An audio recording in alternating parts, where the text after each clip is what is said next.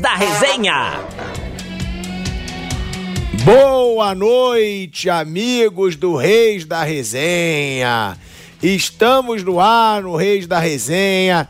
Eu e velho Vamp e hoje tem um convidado que tem muita história contigo, que eu ouvi aí ele falando nos bastidores. O Vamp hoje ele tá animado, por sinal, ele tá cheiroso, tá perfumado. Ele chegou... que eu né? Ele tá chegou louco. hoje. sempre faz uma merda, começa bem hoje... e depois vai se perdendo nas palavras. Ele hoje, meu irmão, chegou, o estúdio tá cheiroso. É eu não, é que tinha uns gringos ali fora. Hoje ele tá empolgado. Você acha que eu não tomo banho, não? Renê Simões, hein? Professor Renê Simões, muita história não só com Vampeta, também no futebol, no mundo árabe, na Jamaica, velho Vamp. É. Muita história na Jamaica, que ele comandou a seleção jamaicana por muitos anos, futebol feminino. Tem também a história do Neymar, né, que ficou emblemática, aquela declaração dele sobre o Neymar. Professor Renê, que prazer ter você aqui com a gente no Reis da Resenha. Velho Vamp, receba também, já que é seu amigo pessoal, que você já foi pra Jamaica com ele. Boa noite, professor. Boa noite a todos. Ele começa bem, professor. Ele vai se perdendo. o Vampeta tá cheiroso. Eu tomo banho todo dia. Escovo os dentes, faço as unhas. Aqui, ó. É porque aqui fora tinha uns gringos aí, aí o perfume dos gringos é diferente do nosso, né? Mas boa noite, professor. É um prazer tê-lo aqui. E vamos botar a resenha em dias, faz tempo, hein? Boa noite, Vampeta. Boa noite, Thiago. Muito bom estar aqui com vocês. Estava ansioso por essa resenha, até para colocar alguns pingos nos is, né, seu Vampeta? E, e, e, todos me perguntam, às vezes, qual é o, o seu segredo por ter trabalhado em sete diferentes países, com sete culturas tão contraditórias, tão diversificadas, e você ter dado certo. É, eu gostaria de deixar o, o, talvez o maior segredo meu seja esse aqui, ó. É você pegar, abrir e olhar o que tem lá dentro, a beleza que tem lá dentro. E quando você vira, você vê você mesmo. Então, eu acho que o meu grande segredo foi sempre ajudar uh, árabes, é, é, é, caribenhos a se verem a beleza que cada um representa, acreditar nisso, porque seja você jogador de futebol, seja você advogado, seja você um, um, jornalista, se você não conseguir enxergar a beleza que você é, que tem dentro de você, não adianta que ninguém vai fazer isso por você. Agora, professor, tem muita história. Você quer fazer a primeira? Porque tem muita história dele na Jamaica, tem, tem muita história de futebol feminino, tem o Neymar, mas você quer começar? Já que, já que você falou, pô, professor Renê é meu parceiro. Ah, a gente teve. teve é, vamos chegar na Jamaica, a gente vai botar lá pro final do programa aqui. Mas foi muito legal, professor. Professor, o senhor trabalhou em, em diversos países, né? Falou aí, acabou, né? Várias culturas, né? Levou o seu conhecimento. Mundo árabe, ele mundo trabalhou árabe, muito. Mas a gente, tudo tem um começo, né? Como é, como é o começo do professor Renê Simões para chegar onde chegou? Ó, ele caiu aí, aí tá na cara de bobo do Vamp. Se você viu que ele caiu, você fala alguma coisa. Ele caiu. Você, irmão, fui ex-atleta, tô nada disso, tô aqui de paraquedas Ele caiu, tu ficou eu tô, Graças a Deus que eu tô aqui, né? Pelo menos recebo. E caiu, mas aqui canta dia 5. Eu tô, sei lá, que caiu, não caiu?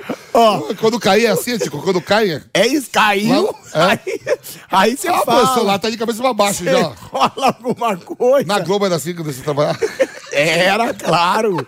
A gente, não, a estrutura da Jovem Pan não tem igual. A gente tá voltando ah, aí. O professor tá lá, cabeça pra baixo. Bota o professor direito aí na tela, irmão. Com o professor René Simões, olha aí. Olha aí. Ele virou a câmera. Agora, o Vamp pergunta aí sobre o começo da carreira do professor René Simões. Não sei se ele tá me escutando, né? Nós não o tá René que ele. foi jogador, né? Ele foi jogador mas aí decidiu parar para ser treinador, né? Ele tentou a carreira, ele nem, eu acho que ele nem chegou a tentar a carreira profissional, acho que ele parou na base. Ó, já já ele tá voltando aí, a gente tá. Renê, a gente não tá te escutando, tá? A gente tá sem o áudio. Sem o áudio do professor Renê Simões, mas já já a gente tá voltando com ele. Agora, Vamp, o que ficou mais emblemático Voltar do Renê. sempre assim, né? Olha aí. Tá aí, ó. Quando tá aí. espera o treinador de futebol, cai, pô. tá aí. Então, professor, eu vou refazer. Não, assim, conta um pouquinho do começo da carreira do professor René, aonde começou, como foi, e aí aonde chegou, o, né? Onde chegou, chegou nisso tudo, o, mas o começo, o, o começo. Eu fui, eu fui jogador de futebol, cara. Eu joguei no, no, no Olaria, mas eu uso sempre uma expressão do Austrégésilo de Ataíde, que é um acadêmico, que ele diz o seguinte: toda, todo homem, toda pessoa nasce incendiário e morre bombeiro. Eu era muito chato como jogador de futebol, Vampa. Deus me livre. Eu questionava tudo, eu queria saber de tudo, eu me revoltava com tudo. E na minha época era aquilo tudo muito certinho, né? Se apresenta na terça-feira, vai fazer seis quilômetros nas paineiras. Volta na quarta, faz um coletivo de uma hora e tanto. Depois, na quinta-feira, você fazia um circuito com dez estações, com dez passagens, com dez repetições. Ou seja, extenuante. Na sexta-feira fazia um coletivo, no sábado fazia um apronto e ia jogar no domingo. Aquilo me enchia o saco, cara. Eu não aguentava aquilo, não. E aí parei cedo. Eu ainda, quando eu passei para a faculdade, eu digo, sabe de uma coisa? Quero mais saber de futebol, não. Isso larguei isso era 1972, 73 eu fui fazer educação física, em 75 eu comecei a fazer o curso de treinador na faculdade também, me formei. 76 fui trabalhar como preparador físico no Juvenil do Vasco da Gama. 78 eu fui profissional do Serrano, depois vim para o Olaria, aí fui para o mundo árabe. Do mundo árabe voltei para o Mesquita, do Mesquita vim para a Portuguesa, e aí fui embora, seleção brasileira, Portugal, não parei mais. Aí, peraí, peraí, aprendeu tudo que você não queria para passar para os outros, né?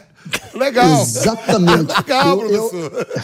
Eu, na minha cabeça, é. na minha cabeça passava o seguinte. Você não queria fazer, que... mas passava para os outros circuito, os seis quilômetros, tenho... os coletivos, os aprontos. De jeito nenhum. Eu, eu tinha que ser o treinador que eu não tive. Essa é o que passava na minha cabeça o tempo todo. Então, Daí eu ter, não sei se pegou legal a história do espelhinho, né?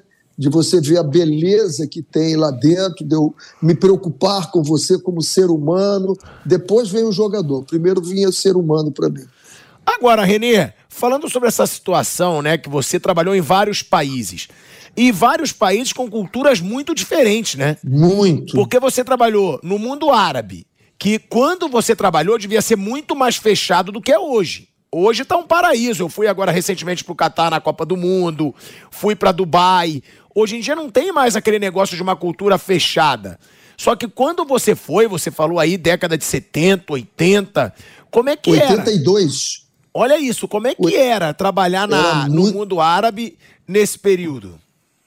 Era muito fechado. Eu tenho histórias maravilhosas. O primeiro jogo eu fiz contra o Gildo, o treinador que já faleceu. Ele era do Kuwait e ele foi jogar nos Emirados Árabes contra o meu time, que era o Alcadizia.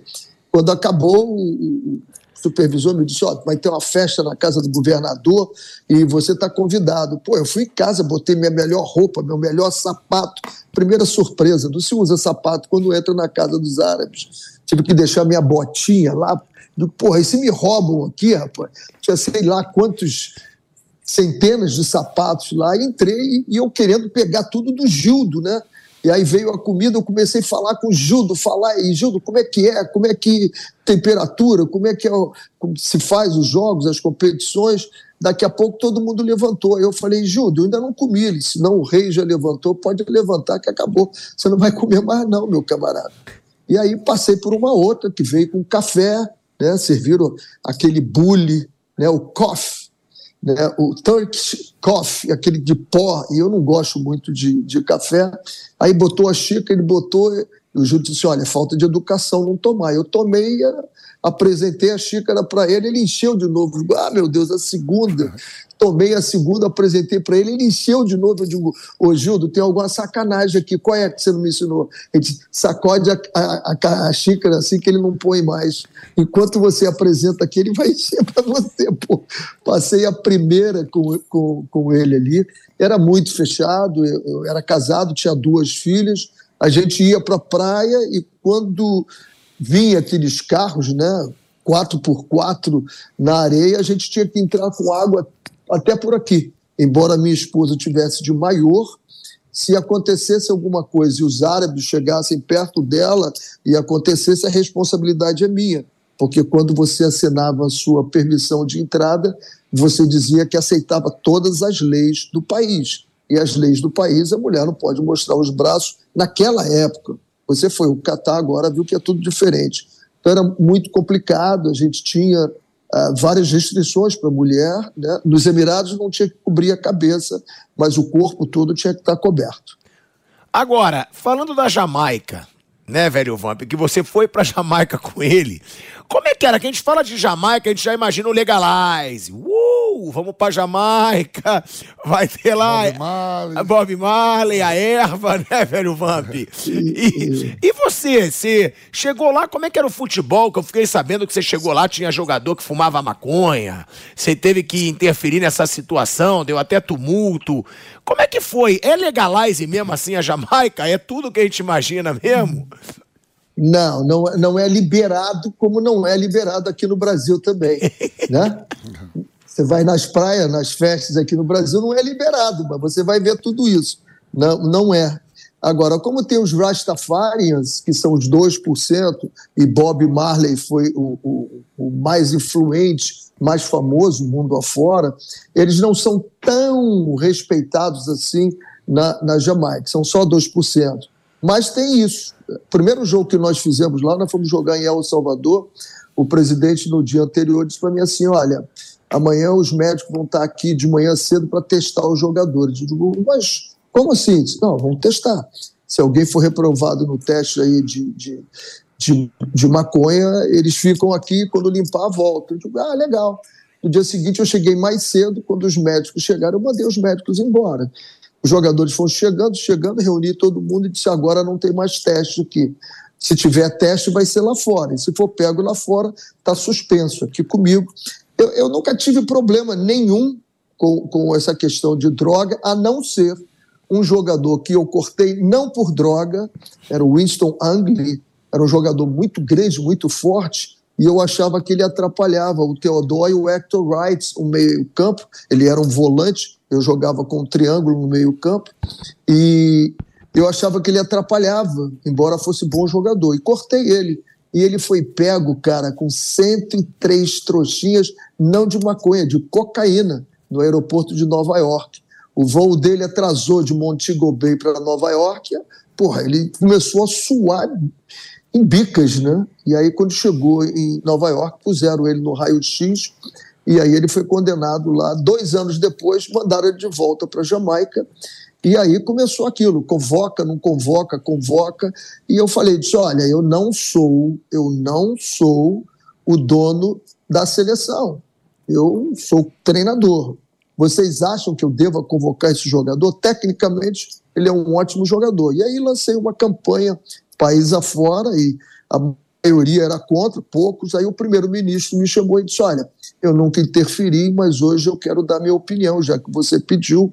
Imagine eu, eu em pé lá na tribuna de honra, meu time perfilado, e o presidente do outro país me perguntar: é aquele ali que foi pego com cocaína lá em Nova York? Imagina, René, se ainda fosse maconha. Aí eu dei uma gargalhada e digo: tá bom, mister, eu não vou, não vou convocá-lo, não. O, professor, é, na Jamaica, né, que é o país do atletismo, né? A gente tem aí o, o molde de todos os tempos, sem Bolt, a Zafa Power e entre e outros e outros. Né? O futebol não é o principal esporte, né, do país e você consegue uma seleção em uma Copa do Mundo de 98. Mobilizou muito o país lá nessa época? Vampa, você teve lá, você vê que o país, com as belezas naturais que tem, é um país de 99% de pessoas pobres, né? E o, o, o esporte não era o, o, o, atletismo, era o cricket. O cricket era o, o esporte no momento. E eu tive que me envolver absolutamente em tudo. Em tudo que você possa imaginar. Eu tinha que ensinar os jogadores que futebol é associação, que eles tinham que ser agressivos, mas com fair play. Os primeiros jogos a gente jogava e tinha era três, quatro, cinco cartões amarelos, dois vermelhos, porque eles são muito fortes. A raça negra e os que foram para a Jamaica, eles têm uma força interna linda, cara, muito bonito. são muito. E a agressividade deles fazia com que eles não visassem só a bola. E aí eu comecei a usar o termo é, aggression with fair play, né? jogar dentro da regra, não levar tanto cartões. Depois que o futebol era uma associação, eles pareciam focas. Você nunca viu duas focas jogando bola. A foca joga com uma bola sozinha. E eles queriam fazer isso. Um drible para eles, a torcida, e a torcida tinha um jeito peculiar, eles comemoravam como se estivesse dando tiro. Bah, bah, bah, bah, bah, bah. Quando o cara dava um drible lá, era um negócio fantástico. Eu digo, não, eu quero é um gol. O drible em direção ao gol, eles driblavam para trás às vezes.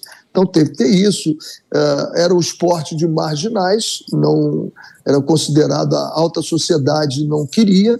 E eu comecei a fazer um trabalho com os, os, os empresários, os grandes empresários, e eu fui graças a Deus, né? Deus me deu alguma coisa que eu tinha um, uma fé de que nós íamos classificar e eu comecei a dizer para os empresários: se você quiser patrocinar agora, é barato. Depois que nós classificarmos, vai ficar muito caro. E todo mundo disse assim: quem é esse maluco que diz que vai classificar? Né? E aí começaram a vir. Né? Depois ficou muito caro, como foi o caso da American Airlines. Eu precisava internacionalizar meus jogadores. Nós fomos a 28 países e eu consegui um patrocínio da American Airlines, que, que eles deram 2 milhões em tickets, mas cobrando um quarto do ticket, 25%. Ou seja, eles deram quatro vezes mais do que. Então eu podia viajar demais. Só o Brasil, eu vim cinco vezes ao Brasil. Interessante, a primeira vez que eu vi o Brasil, nós fizemos 18 jogos, Vampa. E aí perdemos de 8 a 0, 7 a 0. Era chocolate. O último jogo eu disse: não vou perder. Ah, não vou perder mesmo. Chamei o cara que estava organizando, o professor Walter Gama, e disse: olha, arruma esse jogo lá no interior de Minas contra um time de fábrica. Vamos jogar 8 horas da manhã, eles vão chegar bêbados, vamos levar o trio de arbitragem. Empatamos aos 47 do segundo tempo, 1 a 1. Nem assim conseguimos ganhar. Mas tem uma lógica nisso, né? Na, na medição que nós fizemos no controle, nós aqui no Brasil nós fazíamos 120 passes com 70% de passes errados. Ou seja, nós tínhamos 30% de 120 e são 36 passes durante 90 minutos para ganhar o jogo. Não podia ganhar o jogo. O jogo, o, o, o jogo que basicamente nos classificou foi contra os Estados Unidos, em Washington DC, jogando a 2 graus. Nós fizemos 600 passes com 80% dos passes corretos. Ou seja, controlamos o jogo e podíamos ter ganho aí o Estados 480 Unidos passes certo, né? 600, é, 80% de passes certos. Tu vencesse 48, 480 passes certos. É, que é isso? Nós, nós, nós tivemos o controle do jogo, né? Nós tivemos o controle do jogo e ali basicamente é a única vez que a, é, da história foi a única vez que a Jamaica foi a Copa, né, professor? Foi o primeiro país de língua árabe, do, de, é, língua inglesa do Caribe a se classificar com 2 milhões e 500 mil habitantes. Era o, país com o menor número de habitantes até então classificar para a Copa do Mundo, depois teve outros. Você acha que esse foi o seu maior trabalho, assim, lógico, a carreira não acabou ainda, mas até o momento, levar uma, uma seleção do Caribe a uma Copa do Mundo? Eu, eu acho que na, na, intensidade nós tivemos que trabalhar a população, né? Como eu te disse, o, o, esporte principal lá era o cricket. E o cricket, o torcedor reage como se fosse o tênis. Ele espera acabar a jogada para depois, então, é, é, expressar a sua alegria ou sua tristeza. E eu comecei a dizer para ele que eles tinham que vaiar o árbitro, que eles tinham que vaiar o adversário. E isso para eles era um negócio muito estranho, porque é um país é, é turístico, né, de DNA de turismo, e ter que vaiar um visitante, disse, depois a gente acerta com eles, mas durante o jogo é pressão. Teve um jogo lá que a minha, minha filha, a do meio, a Beatriz, ela começou a falar, vaiar, vaiar, e teve um cara que bateu nas costas dele e disse assim, ô, ô, ô menina, senta aí, fica quieta, vamos assistir o jogo. E aí alguém disse para ele, não, é a filha do treinador, aí ficou tudo bem, porque o cara estava muito aborrecido com ela. Agora, professor, qual é o nome do jogador que você falou que você afastou, o volante? Winston Angley. Isso, mas porque tem aqui também na pauta que você também afastou o Walter Boyd. Que era, o melhor jogador nosso. Isso. Melhor jogador nosso. Isso, Isso. que história foi essa? Boyd, e é, e é, é verdade que você foi ameaçado de morte até quando você afastou esse jogador? O que acontece com esse jogador era um jogador excepcional, cara. Tecnicamente, ele jogaria aqui no Brasil. Trabalhado, entendendo o futebol na sua intensidade sendo associado, você você teria ele aqui também. Só que ele, quando saía, ele voltava com a cabeça dele muito perturbada, cara. E aí ele achava que tinha que ter concessões, que ele tinha tipo, alguns privilégios. Uma vez ele sentou comigo e disse assim: eu tenho que ter privilégios, eu não tenho que treinar igual os outros, eu não sou cobrado igual os outros. Eu disse: eu acho que você tem razão, você joga muito. Você foi para a Copa do Mundo, sub-17? Ele disse: não, não fui. Digo, ah, então foi para a sub-20? disse: não, também não fui. Eu disse: foi para a sub-23? Ele disse: não, não fui. Você já foi numa Copa do Mundo principal? Não, não fui. Digo, que privilégio você quer, cara? Você é igual a mim, você não fez nada pela Jamaica e nós temos que fazer tudo, cara. E você tem que trabalhar duro. Ah, mas assim, eu digo, então, paciência. Aí teve uma convocação que eu fiz e o time dele escondeu ele atrás nos vestiários para que ele não treinasse e não fosse um jogo amistoso, né? E depois daquele jogo eu disse, bom, então tá fora, não vem mais. Faltavam faltavam seis jogos do hexagonal final é, eu fui à Inglaterra, tinha alguns jogadores que nasceram na Inglaterra, mas eram filhos de jamaicanos, jogando lá na Inglaterra. Eu convoquei quatro deles, Dion Burton, três deles, Dion Burton, o Paul Hall e o, o Fitzroy Simpson. Os três caíram como uma luva no time e nós fomos jogar já depois de classificados para a Copa do Mundo nós fomos fazer um jogo na Inglaterra e naquele jogo, quando eu voltei, estava o ministro da Defesa, o chefe da polícia, todo mundo esperando a nossa delegação e me chamaram para uma conversa e disseram que tinham descoberto na comunidade onde o Walter Boyd vivia um plano para que eu fosse executado. E eu disse para eles: olha, isso aí, para mim, não vai interferir de nada. Na minha camisa, eu usava escrito em todos os jogos: Jesus salva. Eu digo, ah, eu tenho uma proteção, um escudo. Aí o primeiro-ministro disse: olha, você pode ter o escudo que você quiser, mas no meu país ninguém vai matar meu treinador. Você e tua família agora vão andar com a polícia secreta eh, te protegendo, né? E nós saímos do aeroporto e nós fomos para um show, um eh, reggae festival em Kingston mesmo, né? E aí eu estava lá em cima do palco, a minha família estava embaixo, e eu comecei a ver aquela multidão, e eu disse, eu tenho que tirar esse medo de mim, eu tenho que tirar. E aí eu estou vendo os dois secretas, né? Os dois guarda-costas lá no canto. Eu dei um jeito, eu pulei, peguei minha família e saí por dentro daquela multidão. Cara, e foi horrível a sensação que eu tive, né?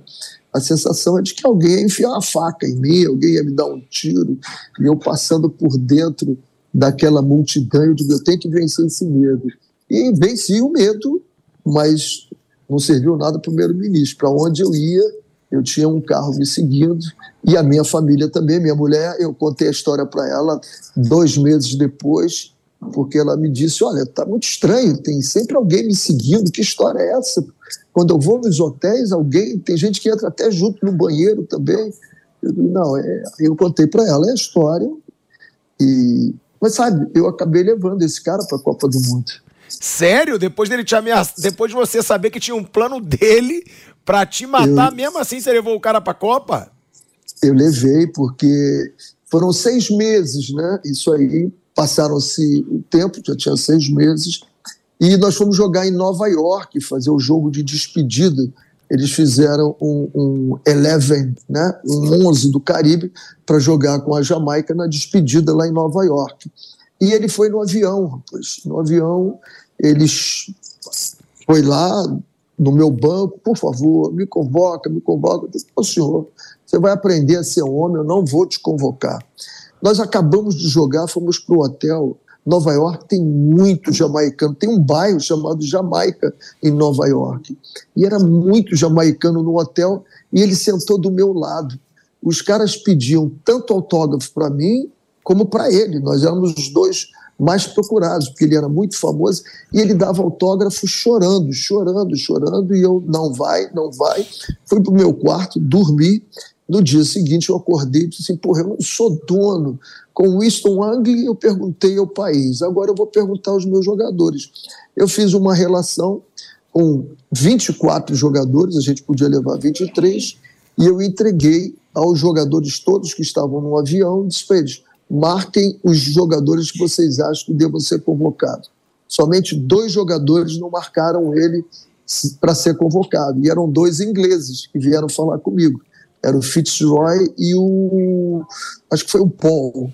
Eles vieram falar comigo e disse: Olha, professor, eu não conheço ele, ele não jogou conosco, e de repente, se eu boto o nome dele, só tiro o meu, pô. Então eu vou colocar. Os outros todos queriam que ele fosse convocado. Eu disse, porra, eu não sou dono do time, pô. Se os jogadores querem, o Vampeta sabe disso. Treinador para tirar um jogador importante do elenco tem que ter um apoio muito grande de todo o elenco senão você fica sozinho, cara. Você fica é, com o pincel sem a escada lá em cima pintando, vai cair, não tem jeito. Mas você chegou a falar com ele sobre isso? Sobre esse episódio da, do plano para te matar? Era Falei, verdade? Mas ele, ele, não, ele não tinha nada a ver com isso, pô. Ele era a comunidade dele que gostava muito dele, né? Olha o que o Filipão passou quando cortou o Romário. Eu não acredito que tenha tido um plano de morte para o Filipão, mas ele passou muitos apertos no Rio, né, Vampeta? Tu estava lá, pô. Muita dificuldade. Mas assim, professor, é, é, o senhor depois disso, eu estive na Jamaica para a gente comemorar né, com aqueles amigos nossos lá de Florianópolis, o Cacau Menezes e a turma. Cacau Menezes, é, grande Cacau. Amigo nosso lá, eu tive com, com o Jairzinho, com, com, com, Paulo, com, com o Serginho Chulapa. É, o senhor sempre vai, vai sempre na Jamaica lá, é muito bem recebido. Ou Eu, um tempo? Nós temos agora no dia 11 de julho, nós temos agora no dia 11 de julho uma festividade lá de celebração de 25 anos da, da, da, da classificação. E eu vou estar lá. É, um, é o Poros Festival, em Manchester. E é perto da onde você jogou.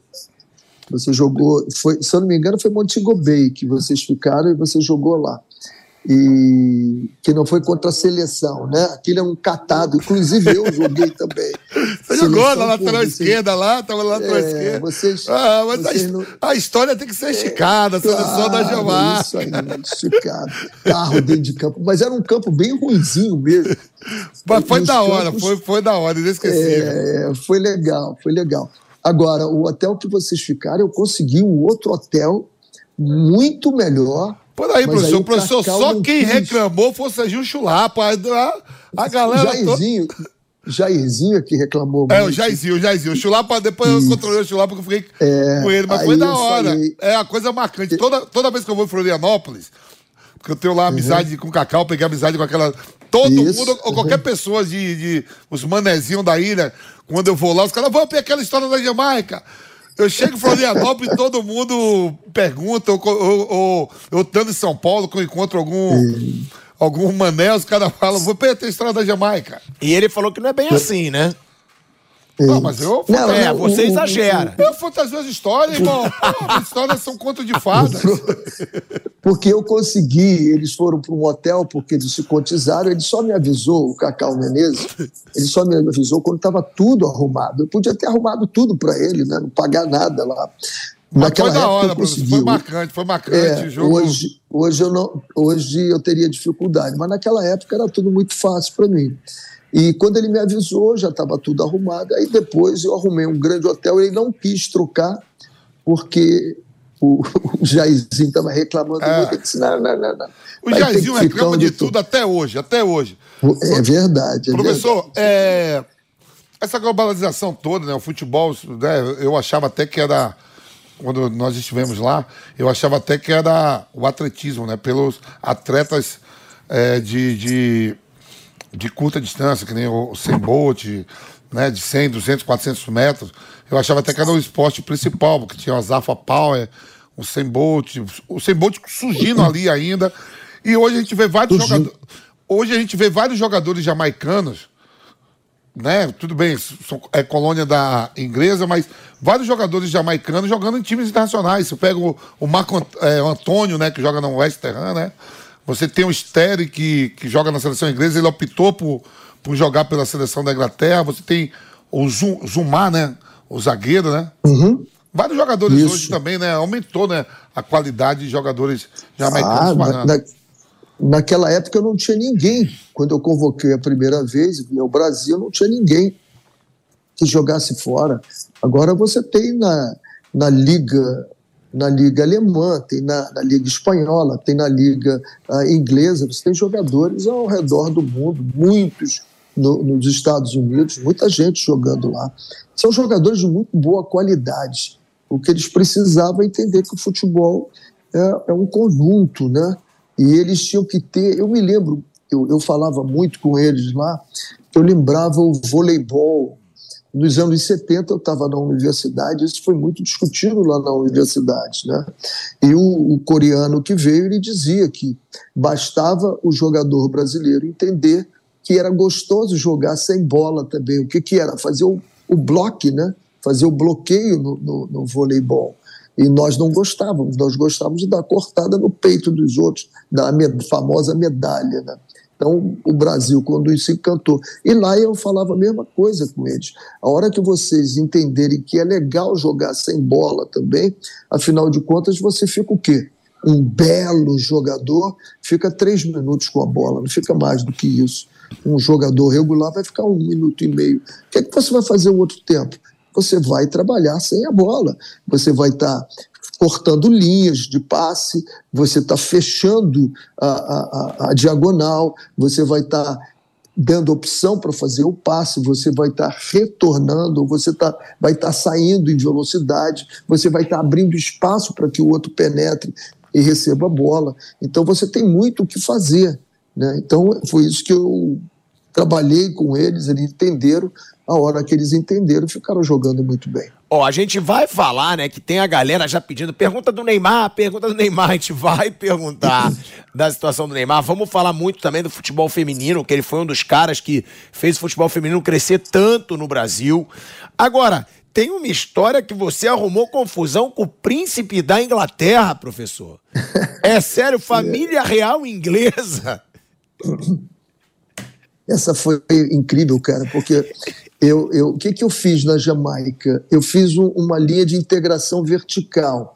Então, todos os times abaixo, abaixo da seleção principal, a sub-23, a sub-20, a sub-17, o sub-15, todos teriam que trabalhar da, no mesmo modelo de jogo da seleção principal.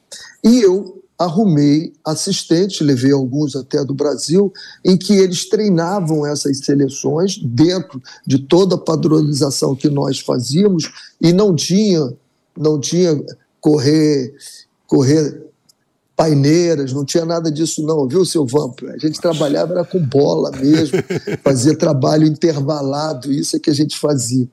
E, e aí eu faltava, quando faltavam 15 dias para qualquer competição, eu tomava conta do time e eu dirigia as competições. Então eu estava em Edmonton, no Canadá, disputando uma classificação para as Olimpíadas. E isso foi, obviamente, depois da Copa do Mundo. E a, a rainha convidou aos, a Inglaterra, a Escócia e a única, o único país do Commonwealth, que eram as ex-colônias inglesas que fazem parte do Commonwealth, que tinha se classificado para a Copa, tinha sido a Jamaica. Então nós fomos convidados. Aí eram o presidente, o capitão e o treinador. O presidente e o capitão, como eles estavam na, na Jamaica, passaram por um treinamento né, do cerimonial do palácio lá do primeiro-ministro e do, do, do presidente que é o representante da rainha, eles passaram para o treinamento. Eu estava no Canadá, não passei por esse treinamento. Então, quando eu cheguei lá, eu, o treinador da Inglaterra, da Escócia, e a rainha veio falar conosco. Eu estendi minha mão, ela deu a mão dela me cumprimentou, conversando, ela disse que gostava muito do futebol brasileiro, que legal, blá, blá, blá. foi embora. Quando veio o marido dela, né, o Felipe, e aí eu estendi minha mão para ele e ele ficou olhando para minha cara, não apertava minha mão. E eu com a mão estendida, cara, eu fiquei louco na hora, né? Que sujeito mal educado. E dei um passo para frente assim, sei lá, vou pisar no pé dele, não sei, eu queria encarar ele mais de perto.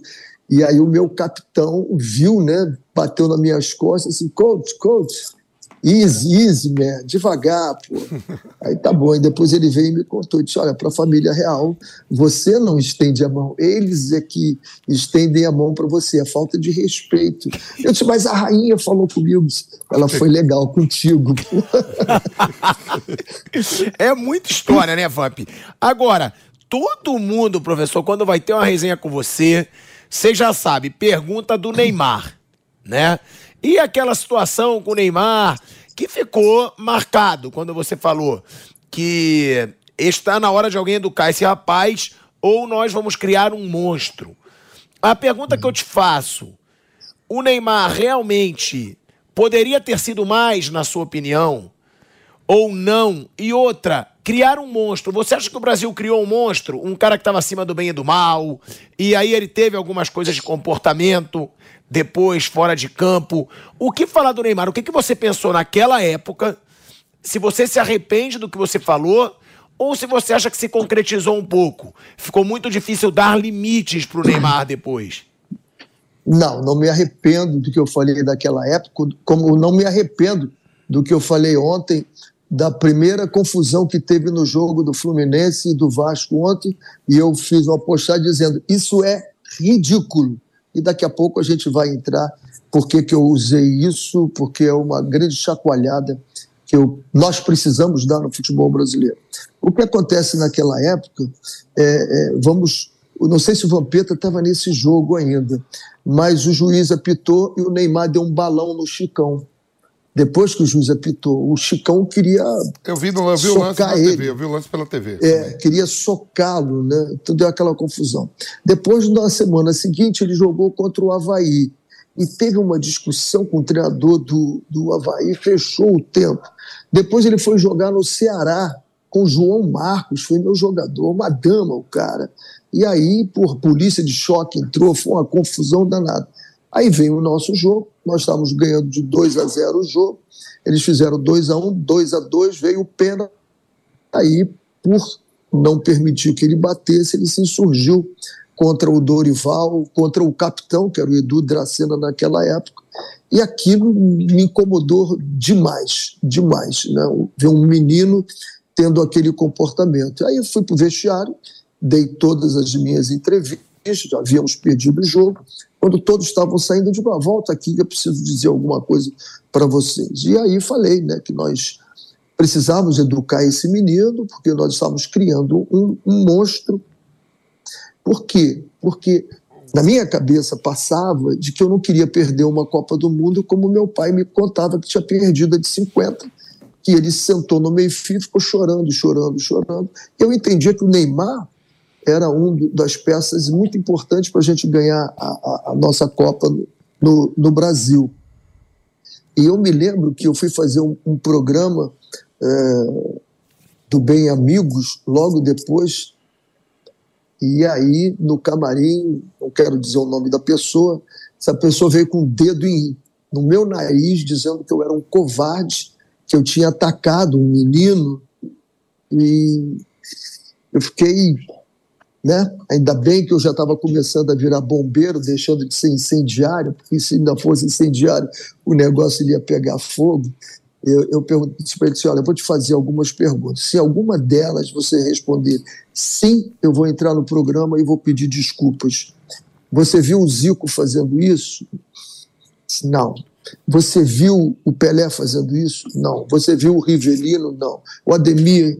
Vamos para os bad boys você viu o Romário fazendo isso? Você viu o Edmundo fazendo isso? Não. Então, por que, que ele pode? Por que, que ele pode? Professor, esse cara que foi tá do camarim, então, no caso, é um, um jornalista, é isso? É, exatamente ah, tá isso. Não precisa falar quem é, mas um jornalista, né? E aí, E aí ele não falou nada e eu não pedi desculpa, porque a minha intenção não era acertar ele, era passar uma mensagem. Eu não sei, porque nós no início tivemos um atraso, eu não sei se a questão do espelho ficou gravado aí. Ficou. Espero que tenha sido gravado. A minha preocupação sempre é com o ser humano. E qual é a mensagem que a gente passa quando eu sou um ídolo? Qual é a mensagem que eu passo para essas crianças todas? Se eu sou rico, se eu sou poderoso e se eu sou famoso, o sinal vermelho não é para mim, é só para o outro. Eu posso passar no sinal vermelho. Então, isso é uma regra de conveniência. O que é bom para mim, porque eu sou famoso, rico e poderoso, tá tudo legal. Agora, se eu não sou isso, eu tenho que me. Não. Sociedade é convivência. O que é bom para você é, tem que estar dentro do meu, meu respeito. O que for bom para mim, você tem que me respeitar. Então, a minha preocupação era exatamente essa. A minha filha é psicóloga, a Renata, não trabalha com psicologia, ela ligou e disse: pai, as palavras foram muito fortes. Eu disse, filha, eu queria que fosse forte mesmo. Embora não tenha sido premeditado, eu achei que eu deveria ser forte para dar um chamamento. E acho, acho que ajudou muito ele. Tanto que a mãe ficou muito incomodada e o comportamento dele depois, nós não tivemos mais esse tipo de comportamento dele.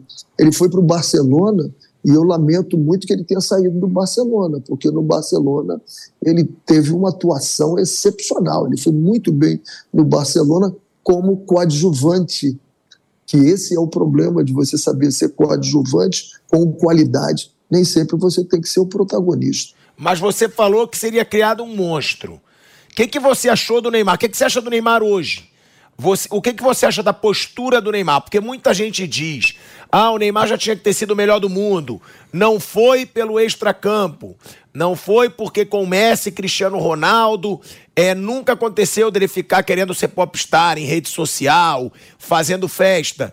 O que, que você acha da postura do Neymar hoje? Você que disse lá atrás que poderiam criar um monstro. O comportamento dele hoje, Renê, você admira? Você acha normal? Ou você acha que realmente mimaram muito o cara e poderia ter um comportamento melhor fora de campo e dentro também. Eu lamento muito por ele, porque eu vejo nele o que eu não vejo nos outros. Eu vejo nele o que eu não vejo em qualidade técnica. E eu sei até que na publicação tua que colocaram aí, falaram: ah, pergunta para ele do Bruno Henrique com, com o Cristiano Ronaldo. O que eu, a minha colocação é qualidade técnica. O Neymar tem a, a, a, as tomadas de decisões dele com a bola, a velocidade, né? o drible dele, a inventividade dele, a batida, o gol, tudo tudo é fantástico. Esse cara podia, eu acho ele tecnicamente, mas muito melhor que o Cristiano Ronaldo. Mas muito. Professor, não é pouco, não. Eu sempre não, não, mas o que, que você acha do comportamento dele hoje? Você disse que vão criar já... um monstro. Ele virou um monstro ou não? Ele hoje não, tem uma postura eu... que você admira? Eu não vi, eu não vi desde aquele incidente outro incidente igual. Eu acho que aquele incidente nunca mais aconteceu com, com ele. Acho que ele poderia ter essas bolas de ouro todas que foram para o Cristiano Ronaldo e para o Messi, podiam ter vindo para ele, pela qualidade técnica que ele tem. Eu, eu, eu acho que deve ter. Eu só acho que, e aí a gente entra no futebol brasileiro, eu acho que a gente é, deixa de pregar o profissionalismo para a gente ficar pregando o popstar. A gente fica admirando isso. O Cristiano Ronaldo não é um popstar, ele é um profissional. O Messi é um profissional. O Neymar é um cara que tem uma habilidade muito melhor, inclusive do Messi. Eu acho ele melhor do que o Messi. Mas só que o comportamento dele é um comportamento que agrada a ele. Deixa ele ser feliz é que a gente quer que ele seja o que a gente vê que ele pode ser. Mas ele está feliz como ele é, então está tudo legal. Agora, aqui no Brasil, a gente não pode permitir que se perca talentos, né? dessa forma, porque ele conseguiu ir e ser o milionário que é. Outros que talvez tenham talentos, talvez nem cheguem a lugar nenhum. Não cheguem a lugar nenhum.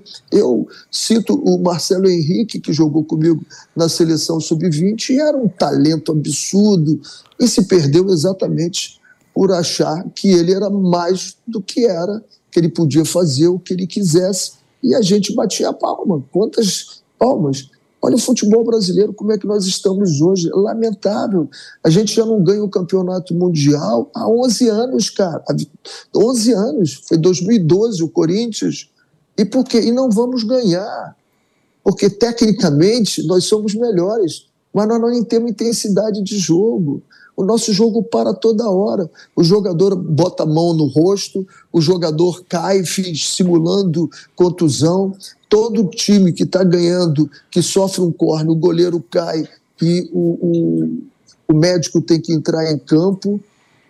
Toda hora a gente tem confusão. Olha o jogo Água Santa e, e Palmeiras, olha o Fluminense e Vasco, olha o Curitiba e o Atlético. Você não tem de bola rolando com intensidade nunca 15 minutos de jogo. Você não tem. Sabe o que acontece? Você não vai ter esse reloginho aqui e esses pulmãozinhos nosso em ritmo de jogar 90 minutos, como joga o Real Madrid, joga o Barcelona, joga o Manchester City. E aí o que, que acontece? Afoga. Vai afogar, não tem jeito. Vamos fazer. Olha, esse Mundial foi muito preocupante, cara, mas muito preocupante. Nós perdemos para um time da Ásia. Nós dizíamos que o Japão, tudo era japonês antigamente, perdemos para um time da Ásia, o Flamengo perdeu. Nós ganhamos de um time que não é o campeão africano. O campeão africano foi o time de Marrocos. Esse foi vice-campeão. Além disso, o Al do Egito ele jogou no dia primeiro, no dia primeiro, ele jogou contra o Auckland. No dia 4, ele jogou contra o Seattle. E no dia 7 ele jogou com o Real Madrid, e no dia 10 ele jogou com o Flamengo, e estava ganhando de 2 a 1 e ganhando com alguma autoridade quando teve um jogador expulso e o Flamengo virou um jogo. Isso é preocupante demais, gente. É muito preocupante. Ah, o treinador é ruim, o preparador físico é ruim. Não, é o contexto todo. Eu vejo o jogador se jogando, simulando pênalti, e aí nós falamos, pô, Malandragem. O cara foi esperto. O outro vai para o jogo, o Gandula segura a bola, o juiz leva três minutos no VAR, Vampeta. Não vai ter ritmo para jogar, cara. Não vai. Para encontrar eles, não. Vamos ter ritmo para jogar aqui dentro. Nós temos jogador de 41 anos, quase fazendo 42, jogando. E jogando bem. Por quê? O ritmo permite. Na Europa ele joga nenhuma chance. 38 anos já não joga mais na Europa. O Cristiano Ronaldo, com todo, com todo o poderio físico que ele teve, já saiu da Europa, não dá mais para ele jogar lá. Então, ou a gente entende e encara isso com seriedade, ou estamos roubados, meu amigo Vamos. Você queria perguntar do Neymar alguma coisa? Ah, né? não, assim, porque a qualidade técnica, né? Que a gente sempre brinca aqui, é isso que eu falo também, né? Olhando tecnicamente, eu, eu coloco assim até, professor, a pessoa espancada aqui no programa, tudo, principalmente pro Tico aqui, né? que assim, do que eu vi, né, ao longo da carreira, eu tô falando futebol brasileiro, eu coloco, não entre os 11, mas entre os 5, entre os 11 eu tenho Rivelino e tudo, eu sempre, eu, na minha relação vem Pelé, Zico, é, Ronaldo, Romário, Neymar. Pelé não é jogador de futebol. Pelé é uma entidade. Não, não, mas assim, o Pelé. Eu, eu, eu, é, Pelé... mas espera para você escutar aí, a loucura dele por completo. Aí eu botei Neymar entre os cinco maiores da história do futebol brasileiro. Né? Não, aí os caras perguntam, mas cadê Rivelino? Cadê. Cadê Garrincha? Gaúcho? Cadê, cadê Rivaldo? Entre os onze, mas os meus cinco, o Neymar tá. E toda a enquete, todo mundo que é entrevistado por nós, eu tô ganhando disparado, goleando ele. Não, só no, só no teu Até mundo. o Zico falou aqui no programa. O Zico não falou que ele entra entre aí, os cinco. Aí, professor, ele agora, falou que não é loucura. Ele parte, não botou entre os a cinco. A parte tecnicamente, tudo bem aí que o senhor falou também. Eu também já escutei aqui, num programa nosso de meio-dia, né, no, no Bate Pronto, e até com o dono do Aldax mesmo, o seu Mário, que é um cara que torce pra Ponte Preta, ele falava, Preta, torcer pra Ponte Preta é sofrer, eu nunca vi meu time ganhar um título. Agora, isso que o senhor falou, ele falou, ele fala isso para mim direto, falou, ó, muito, ele fala assim mesmo, muitos jovenzinhos quer ser o Neymar, se espelhar no Neymar. E isso vai acabar atrapalhando a carreira deles, porque nem todo mundo tem a qualidade técnica do Neymar e querer viver a vida do Neymar. Outros aqui. Querer ser estrela. É, né? ser estrela e ficam. Param no tempo, né? Rede social. Até, até, até na nossa divisão de base lá do Audax, tanto no Rio como em São Paulo. E aqui no próprio programa, um companheiro nosso aqui, o Fábio Piperno, ele cita, citou é, semana passada, falou: por que os moleques de hoje também não se espelham no Vinícius Júnior? Como conduta. Ele, ele, ele é um cara que está sendo tomando pancada direto na Espanha. Me admirou hoje, não está nem entre os, os 11 para a lista, para os 20, para a Aham. lista que a, que a FIFA soltou. E de conduta, de- joga no maior clube do mundo, fez gol em final de Liga dos Campeões. E os moleques se espelham muito mais na conduta do Neymar. E muitos moleques desses vão ficar muito para trás e, e não vão chegar onde tem que chegar. Olha, Vampeta, eu vou participar da tua loucura. Tecnicamente, o Neymar é perfeito, cara. Não, não, não, mas calma, você bota ele entre os cinco. Vocês agora. O, o Ele tirou, ele tirou o Garrincha, Renê, ele tirou o Garrincha. Tecnicamente, o Neymar é muito melhor que o Garrincha. Tecnicamente. Tecnicamente, é isso pô, é isso que, que eu tô vocês falando. não entendem. Talvez, Sabe que talvez que eu tá tenha colocado, professor, Olha talvez, talvez eu coloque a pergunta errada, mas assim, tecnicamente eu não vejo nada igual ao Neymar, não, falando sério. Gente, o Garrincha- Nem o Garrincha nem ganhou uma Copa Ronaldo. sozinho, Não tô falando praticamente. isso não, tô falando da parte técnica Thiago, dele. Tiago, va- vamos separar. E aí é que entrou, entrou a, a questão que eu tive com o Bruno Henrique. Nós não estamos falando de conquista, nós estamos falando de habilidade, de potencial. É isso que nós estamos falando.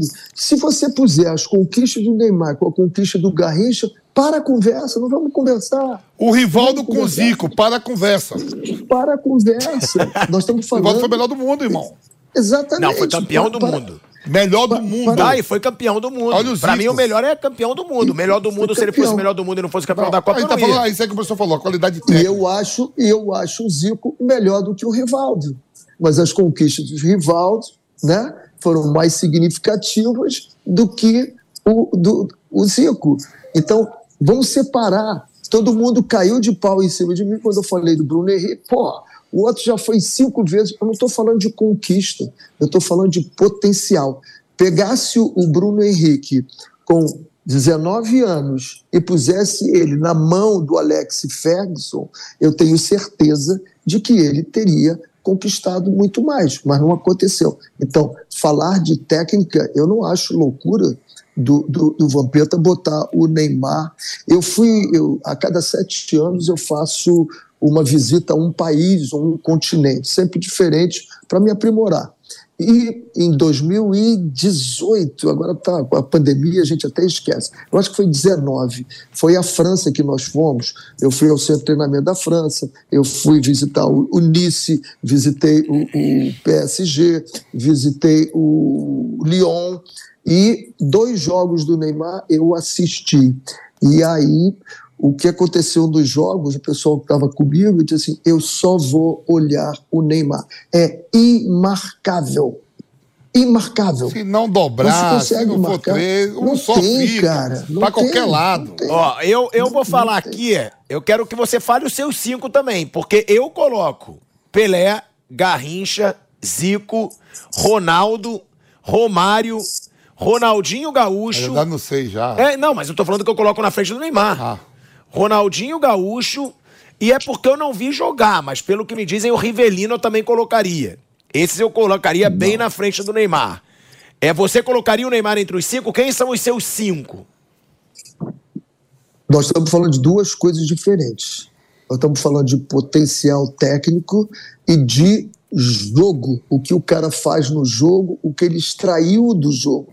O que extraiu do jogo, porra, o que o Ronaldo extraiu com duas contusões sem joelho, a gente tinha que tirar o Pelé como entidade.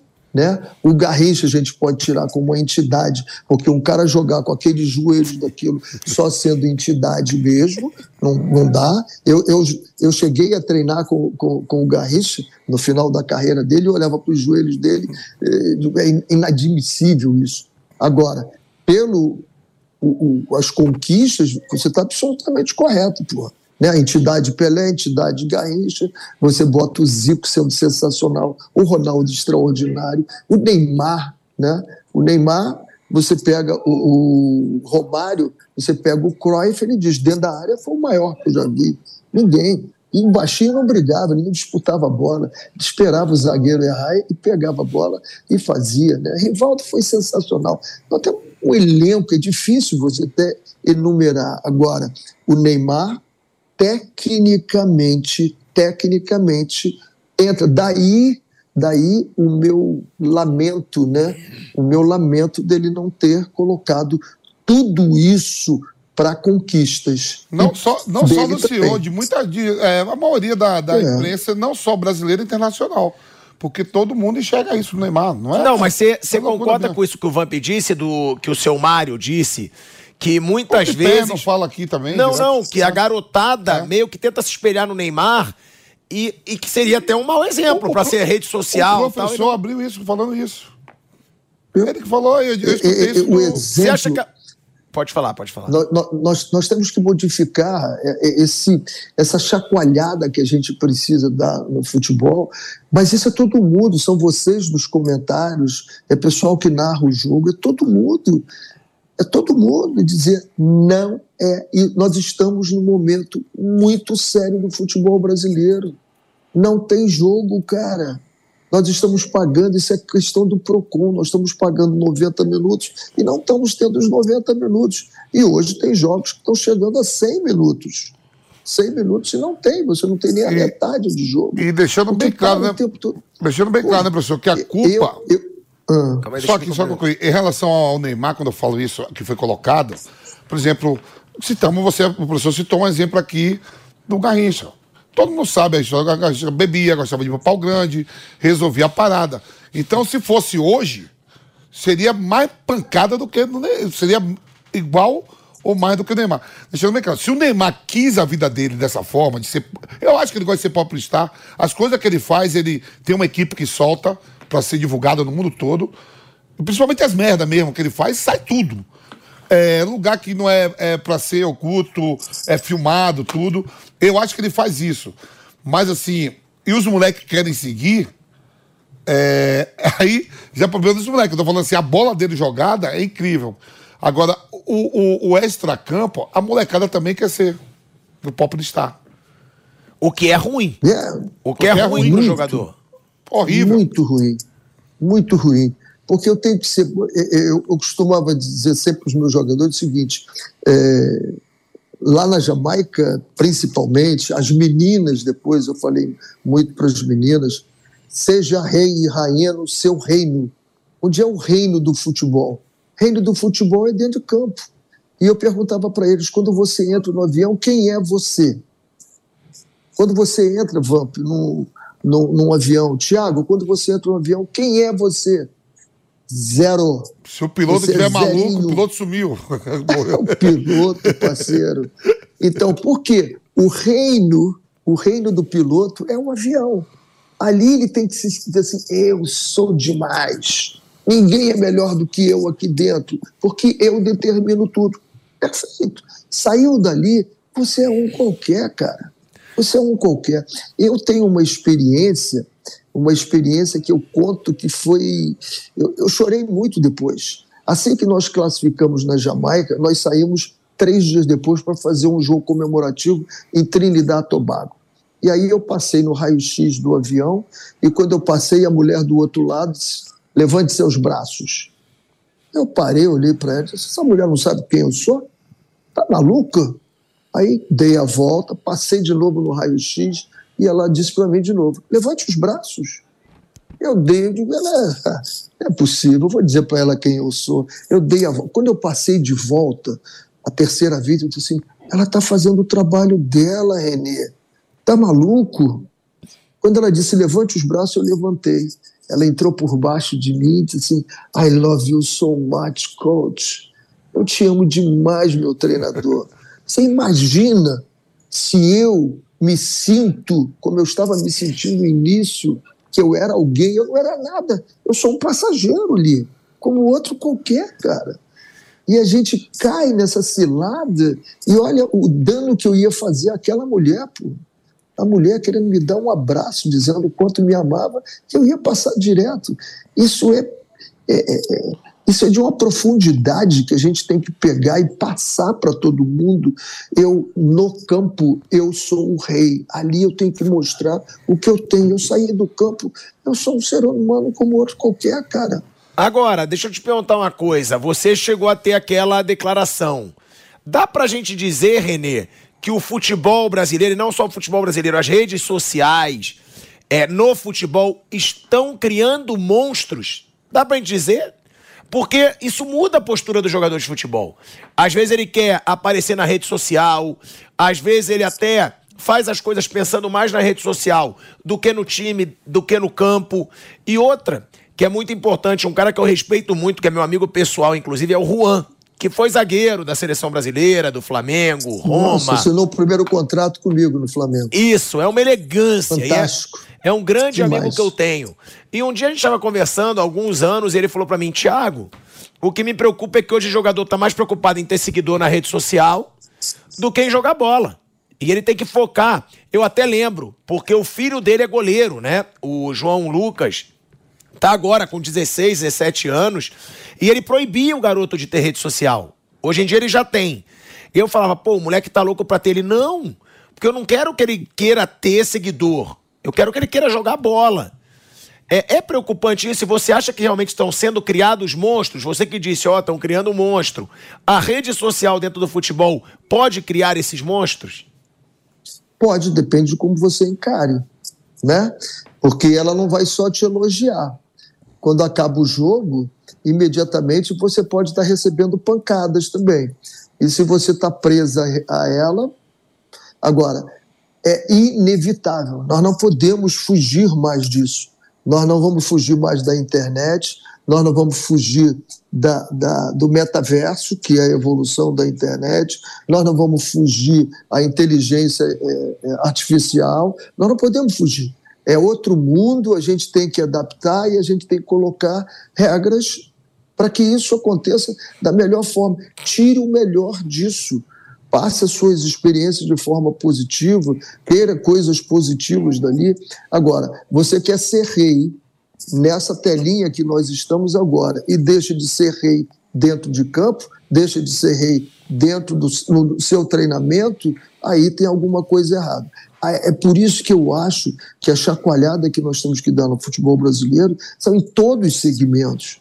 Nós temos que envolver a arbitragem. Nós temos que dar força aos nossos hábitos. Os nossos treinadores têm que se comportar melhor. Está horrível o comportamento dos nossos treinadores. Os nossos jogadores dentro de campo está horrível o comportamento ô, deles. Ô, professor, o que ah. me parece, né? O senhor que já comandou, né? Foi comandado, já comandou geral. Quando foi comandado, falou: eu não quero isso aqui, eu não quero. Eu falo assim, comandado como atleta, não quero fazer circuito, isso, não isso. quero correr. O que me parece, eu, como ex-atleta, vai fazer 16 anos que eu parei de jogar. Quando o senhor fala assim mesmo, isso é verdade mesmo. Cada um no seu reino, aonde é o reino de cada um. Eu lembro bem que na seleção, é, um treino coletivo da seleção, tava o Filipão e o Murtosa, eu dei uma bola no Roberto Carlos e saí para receber. Ele dominou e virou do outro lado pro Cafu. Eu dei a terceira, a quarta. Na quarta eu falei, ó, se você fizer isso de novo, você pode ser o melhor lateral do mundo na sua posição esquerda. Mas eu sou o volante dessa porra aqui. Então, aqui é onde eu tô jogando, você não é melhor que eu, não. Você é melhor na sua. A gente vai ter problema. O Bortosi e o Filipão até acalmou o treino, falou: calma, eu digo, não, ele pode ser melhor lateral esquerdo do mundo, mas de volante ele não é melhor que eu, não. E aí eu vejo muito isso. O Ronaldo Fenômeno sempre foi um cara para decidir. Mas quem comandava sempre era o Emerson, era o Cafu, todo mundo. E eu vejo muito hoje na seleção, né? Até com o Tite mesmo, que comandou a seleção por durante seis anos, é um apadrinhamento, uma proteção muito grande pro Neymar que é o principal jogador. Eu vejo jogador, é, eu vi diretor falando, é difícil ser Neymar, é, é, o menino, é o menino Ney, todo mundo. Quando eu falo colocando em cima do Neymar, a proteção entre os outros também, assim. Não estou falando que ninguém tem que ir a público brigar, sair na, na mão de campo, nada disso, não, mas pelo, pelo conjunto da obra, me passa que é tudo muito apadrinhado, sem aquela cobrança, e é por isso que o Brasil cai em duas Copas do Mundo nas quartas de finais. e não jogando bem também. E cai, pior ainda, cai na Copa do Mundo do Brasil, né? É, a gente caiu mais é. feio ainda na, é. na, Copa do Mundo do Brasil. É, e eu acho que a seleção, cara, é, eu, eu, eu, eu, eu cito muito o que aconteceu em algumas seleções, né? Eu dirigi Trinidad Tobago, Costa Rica. Por exemplo, na Costa Rica, é, eu tinha mais jogadores da Costa Rica do que jogando fora. Mas aí, quando voltavam os jogadores que estavam na Costa Rica, que eu olhava, eles estavam tendo um comportamento exatamente igual aos costarriquenhos lá. E eu dizia para eles: não, eu trouxe vocês para ter um outro comportamento que vocês têm lá no clube de vocês. Na Jamaica, quando eu trouxe os três jamaicanos, teve um dia que, quando eu vi, eles estavam treinando exatamente como os jamaicanos da Jamaica. Eu chamei os três e disse assim: se vocês treinarem assim no clube de vocês, o que, que o treinador de vocês vai fazer? Porra, o cara vai me xingar beça. Eu passei a xingar do que mais que ele vai fazer. De repente, tira até do treino. Bom, se voltar a fazer, vai sair do treino também. Eu trouxe vocês aqui para levantar o nível do meu treinamento a intensidade do meu treinamento. Se é para jogar como jogam os jamaicanos, eu tenho jogadores aqui que jogam até mais do que vocês, mas eles não têm a intensidade de vocês. Então, é. o que me parece, o, Vampa, é que os caras, quando estão no, nos clubes na Europa, eles encaixam todas as normas, as condições que tem que ter no clube. Mas quando chega na seleção, eles passam a ter um comportamento. Agora, nós somos brasileiros, vamos ter o um comportamento que a gente quer ter. Então, eu acho que isso é uma coisa que tem que estar muito, muito bem é, é, é colocado na nossa cabeça. Será que a gente não está tendo na seleção um comportamento que talvez eu tenha no futebol brasileiro? E quando eu volto para o meu clube, eu já vi várias entrevistas de jogadores dizendo assim: não, lá na Europa é diferente. Aí ele vem aqui para o Brasil e começa a fazer tudo igual.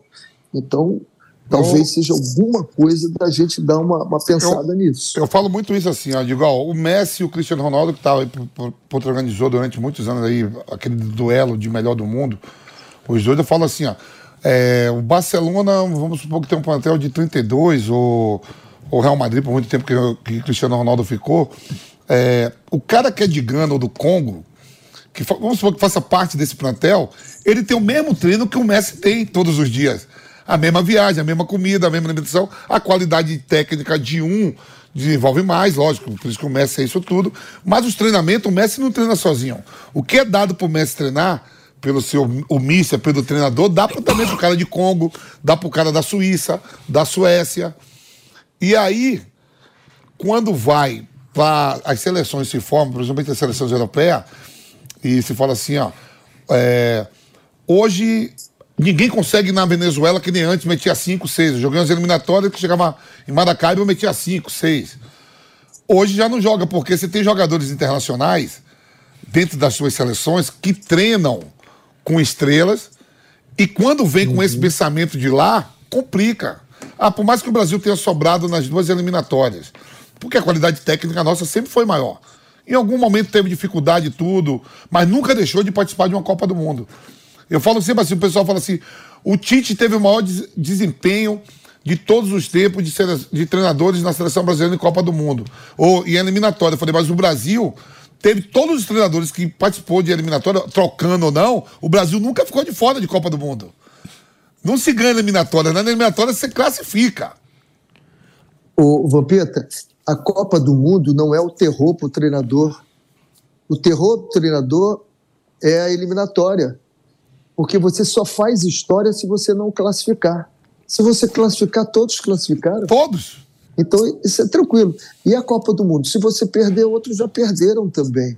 Então, o terror é a eliminatória. Então, classificar é obrigação do Brasil. Classificar é obrigação. Renê. Agora, o que. Oi? Não, pode diga. falar, pode complementar.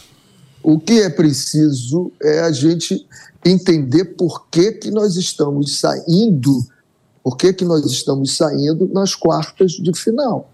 O que está acontecendo com a gente.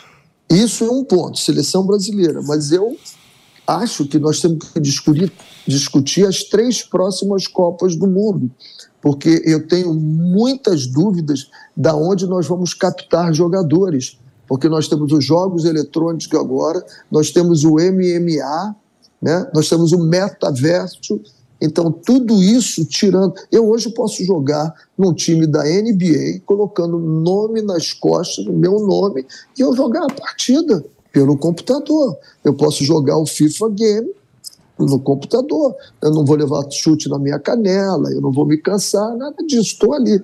Então a gente tem que começar a saber o seguinte: da onde é que eu vou captar jogadores? A França, no centro de treinamento delas, ela tem treinamentos para evolução de jogadores e quando ele chega a 16 anos, os clubes levam. Levam. Qualquer um pode levar, a França não cobra absolutamente nada, eles decidem.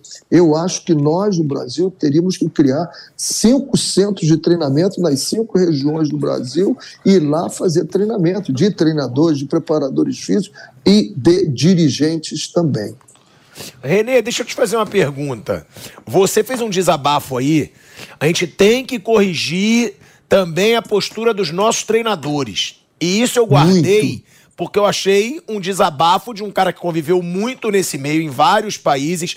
Então eu te pergunto, por que esse desabafo? O que, que te incomoda tanto na postura dos treinadores? E se algum ou alguns te incomodam mais especificamente, que você acha que pode estar atrapalhando aí no futebol brasileiro?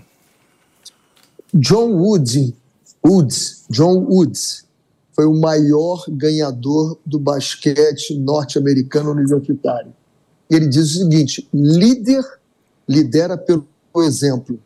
Eu não consigo imaginar eu liderando uma equipe e estando absolutamente nervoso e querer que minha equipe esteja calma. É impossível. É impossível. Isso é falta, né? Inteligência emocional, você tem três pontos ali: o motivo, a ocasião e a intensidade. Então, o motivo, o treinador o, o, o árbitro não deu um corner a meu favor. Tá legal, tá legal. A ocasião é um jogo de Supercopa, de Recopa, alguma coisa assim. Intensidade. Eu xingo, eu chuto o microfone, eu quero brigar com todo mundo. Tá errado. A inteligência emocional tá lá embaixo. Tá lá embaixo. O cara não marcou um pênalti, eu posso estar aborrecido. Ocasião, é uma Copa, tem que estar muito. Inteligência, a intensidade calma, respiro. Eu me lembro de um jogo que eu dirigi, Atlético Goianiense e Corinthians. Corinthians, em, em 2010, ainda era no Pacaembu. Nós, se caí, perdêssemos aquele jogo, nós estaríamos fora da, da, primeira divisão. O Atlético Goianiense estaria caído matematicamente, não tinha chance. Aos 30 segundos, o Corinthians fez um gol. Como é que eu deveria estar ali? Né? Motivo, preocupadíssimo, preocupadíssimo, meu time pode cair, né? Razão, vou para a segunda divisão, pô. Intensidade. Coloquei uma fralda, estava todo sujo, né? todo borrado. Imagina, torcida do Corinthians amassando a gente. Nós viramos o jogo, ganhamos o 4 a 3 cara. Imagine se eu perco o controle naquele momento, o meu time ia perder todo o controle. Eu só dizia para ele o seguinte: calma, não vamos sair daquilo que nós estabelecemos. Acabou o primeiro tempo 3 a 1 para gente. Agora, se eu perco o controle ali, meu time. Então, vários, vários, vários treinadores, eu digo isso no geral, está demais o que. Eles não deixam o árbitro trabalhar. Eles ficam aborrecidos, como a imprensa faz uma pergunta para eles, eles não gostam. Está falando do meu trabalho, está falando mal, mas quando eles falam do árbitro o tempo todo, isso é legal, isso pode? Não, não é justo. Deixa o árbitro trabalhar, pô. deixa ele fazer o jogo. E Você, aí nós incentivamos. Você falou de chute no microfone, e quem fez isso foi o Abel recentemente. Foi o Abel. Não gosto, acho que ele faz. Eh, eh, qual é o grande segredo? Alguém me perguntou: qual é o segredo do Abel? Você sabe qual é o segredo do Abel? Montagem de elenco. Ele é perfeito. Olha o Flamengo campeão de 2019. O Flamengo não mandou nenhum estrela embora. Quem saiu foram os novos vendidos. E agora, quem saiu é porque se retirou do futebol. O Flamengo não mandou nenhum. Olha o, o Palmeiras campeão de 2020. William Bigode. fora. Felipe Melo, fora. É, é, teve, teve mais. O Luiz Adriano, fora. Ele está sempre renovando. Ele agora me mesmo, agora mesmo, né? Tiveram jogador. É, o próprio lembra, escapa, mas ele, ele, ele libera, mas ele sabe que ele repõe depois. Patrick de Paula. Ele me lembra o Alex Ferguson. O Alex Ferguson, é, ele, ele fazia o seguinte: ele era campeão.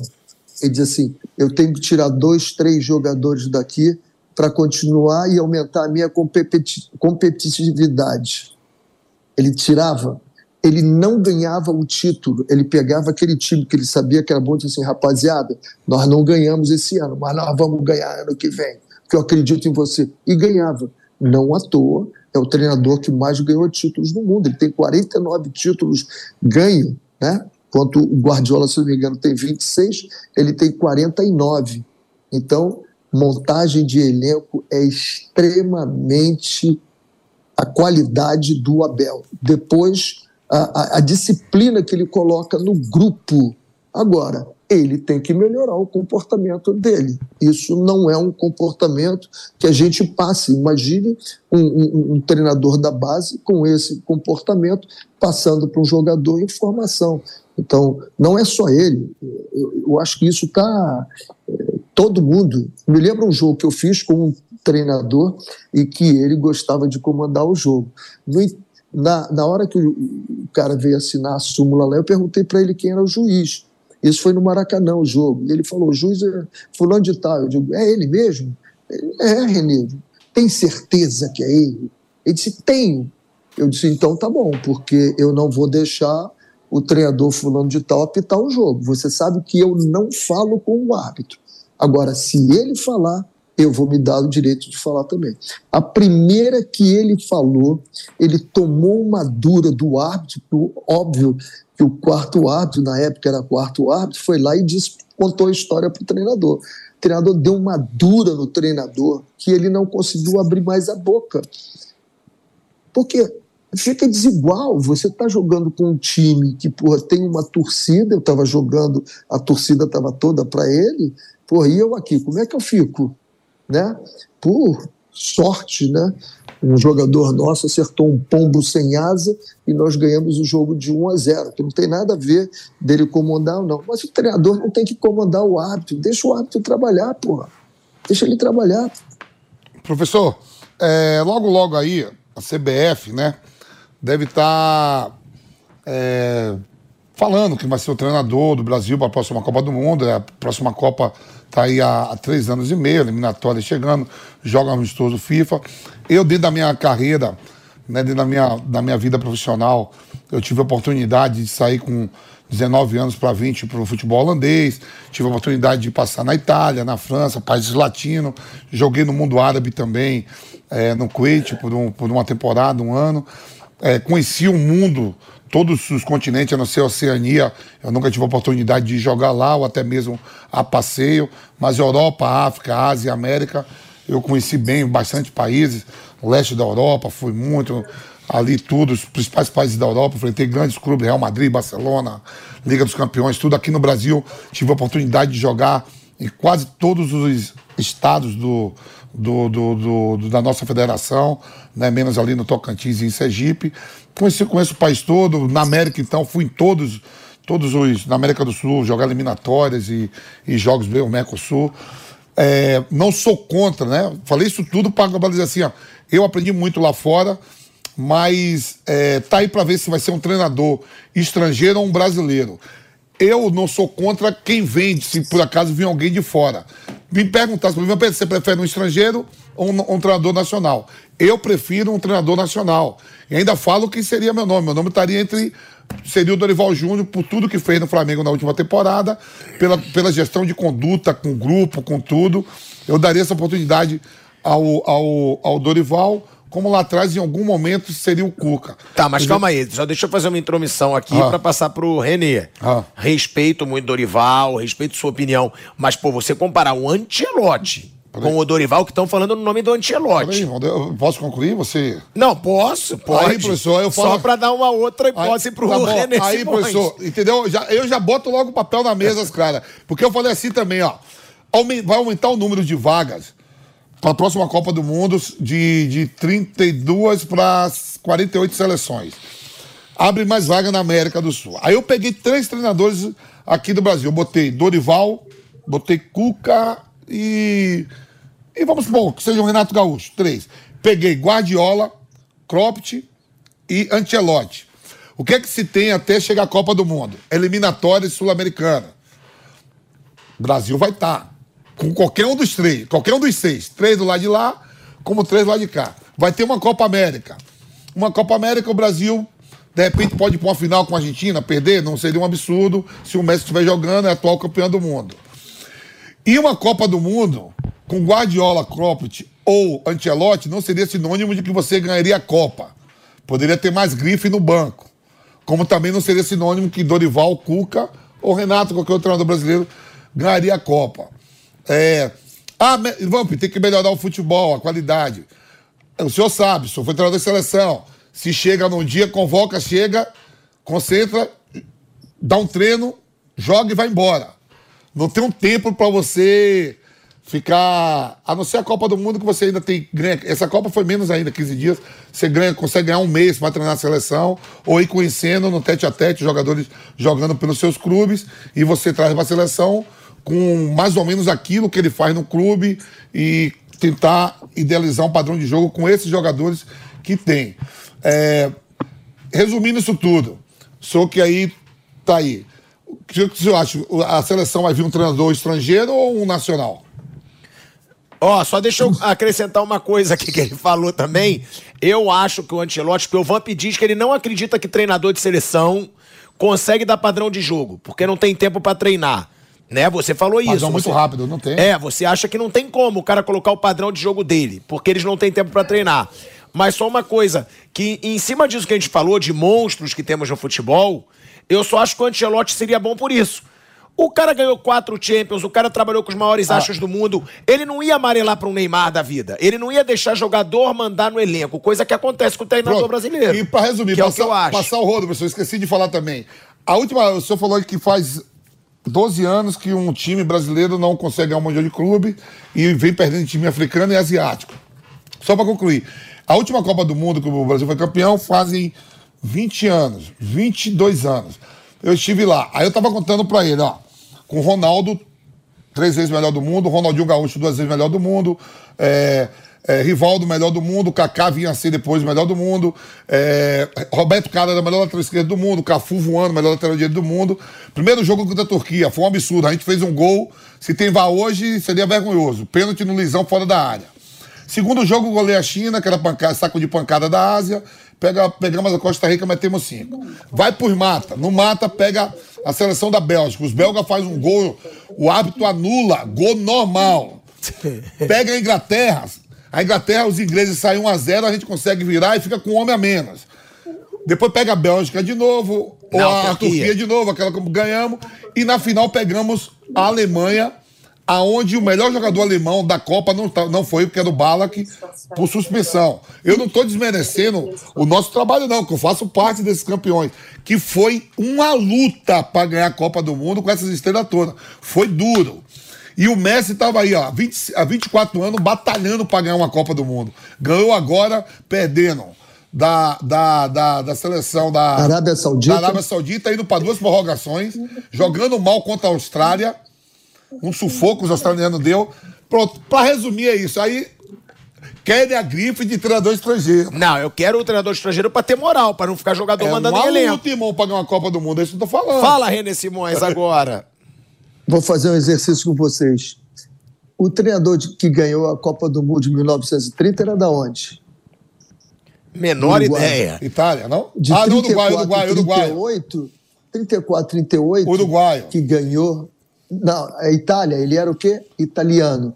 Olha, se eu for fazer um desfile até, até chegar a Copa agora. do Mundo, todos os treinadores campeões do mundo eram nativos. O nunca último, então, um nem se fala. Nunca teve um treinador nas 22 Copas do Mundo que era de outra nacionalidade, sempre do time. Esse é um ponto. Agora, óbvio que toda, toda estatística tem um momento que ela cai. Isso não quer dizer que nunca vai terminar, né? A gente nunca deve dizer nunca. Eu acho que os nomes que você citou, eu citaria o Fernando Diniz. Eu gosto muito da forma como joga o Fernando Diniz, principalmente agora que eu começo a vê-lo fazendo um plano B em alguns jogos, como foi o jogo de ontem. O time dele muito pressionado, começou a virar bolas, alongar um pouquinho, sair em velocidade, coisa que ele não fazia, eu vejo bem. Agora, se vamos optar por um treinador estrangeiro, que a gente opte por um treinador que conheça a cultura. E aí eu só vejo dois treinadores estrangeiros que conhecem a cultura é o Jorge Jesus, e que é apaixonado pelo futebol brasileiro. Inclusive, se você pegar o Flamengo de 2019, pôr num papel e colocar a seleção de 1970 em cima, você vai observar que só tem uma diferença: é o Bruno Henrique aberto de um lado e o Jairzinho aberto do outro. Que o resto é tudo igual. Quando tinha o De Arrascaeta, que estava fora do time do Flamengo, eu sei do, do comentário dele. Bom, se o Brasil conseguiu em 70 botar Gerson, Riverino, Tostão, Pelé, todo mundo, tem que jogar os melhores. Eu vou botar os melhores aqui no time do Flamengo e montou aquele time rápido. Eu acho que só tem ele que conhece e o Abel Ferreira que conhece. Conhece a, a cultura brasileira, porque é diferente. É diferente. E nós temos que entender o que, que o Jorge veio aqui e pregou. O Flamengo pegou e atropelou todo mundo, porque a intensidade de jogo que ele colocou no time do Flamengo o time do Flamengo sufocava, os outros não aguentavam. Professor, os tem, outros até, não tem até aquele áudio, não sei se você viu na rede social hoje, o áudio ou o vídeo que o cara falou, meu Deus do céu, os caras passavam, é? lembra desse áudio aí do jogador? Exatamente. Se, o jogador falando, velho, os caras estão ali, estão aqui. São janelas e portas, o treinamento dele todo, ele, ele faz com que os jogadores encaixem, cada um encaixe num momento e faça uma circulação. Ele começa o jogo 10 minutos de um jeito, com 15 minutos o time já está jogando de outro jeito. Isso é absolutamente interessante. Então, eu acho que a CBF. Agora, acima de tudo, eu gostaria de ver a CBF discutindo três Copas do Mundo. Porque toda a Copa do Mundo que acaba, a gente discute o treinador e a gente não discute o futebol brasileiro. Se a gente continuar jogando com essa falta de intensidade que nós jogamos, pode esquecer. Pode esquecer, porque é como o Vampeta foi perfeito. E é muito legal quando você pega um exemplo. Por exemplo, eu peguei um exemplo do, do, do rei e do reinado quando eu coloquei a minha história dentro do avião, dentro do, do, do aparelho de raio-x. E é muito legal quando o Vampeta diz: é mata-mata, cara. É mata-mata. E o, o, o Vampeta, quem era, quem era o chefe da arbitragem da FIFA naquela época? Você sabe quem era? Ah, o Molina ainda estava pitando. O Ricardo, Teixeira. Ricardo Teixeira. Não, Ricardo Teixeira. Ah, então tá bom. Então, é, então... Na FIFA. Na FIFA. Nós perdemos uma Copa América com um gol absurdo. Já não tinha mais ninguém do Brasil forte se eu não me engano, foi contra o Uruguai que nós perdemos a gol de mão, alguma coisa assim na Copa América. Mas nós já não tínhamos mais ninguém de peso. Ninguém de peso nas federações. A gente sabe que isso tudo tem peso. É Agora, importante isso. Quem seria o seu treinador da seleção? Eu, eu ficaria com o Dorival ou o, ou o Fernando Diniz. Se eles acharem que não tem que ser um brasileiro, eu ficaria com o Jorge Jesus. Olha aí, ó, então. Eu também.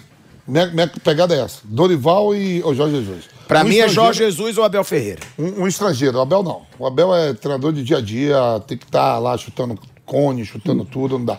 Mas, ou pra mim, ó, Dorival e se for um estrangeiro, pra mim, Jorge Jesus. Renê, muito obrigado aí pela sua participação. Que resenha boa.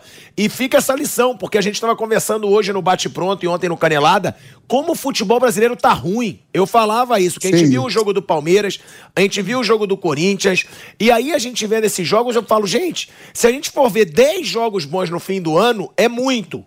E aí você hoje trouxe uma aula, que é verdade, pode ser falta de intensidade.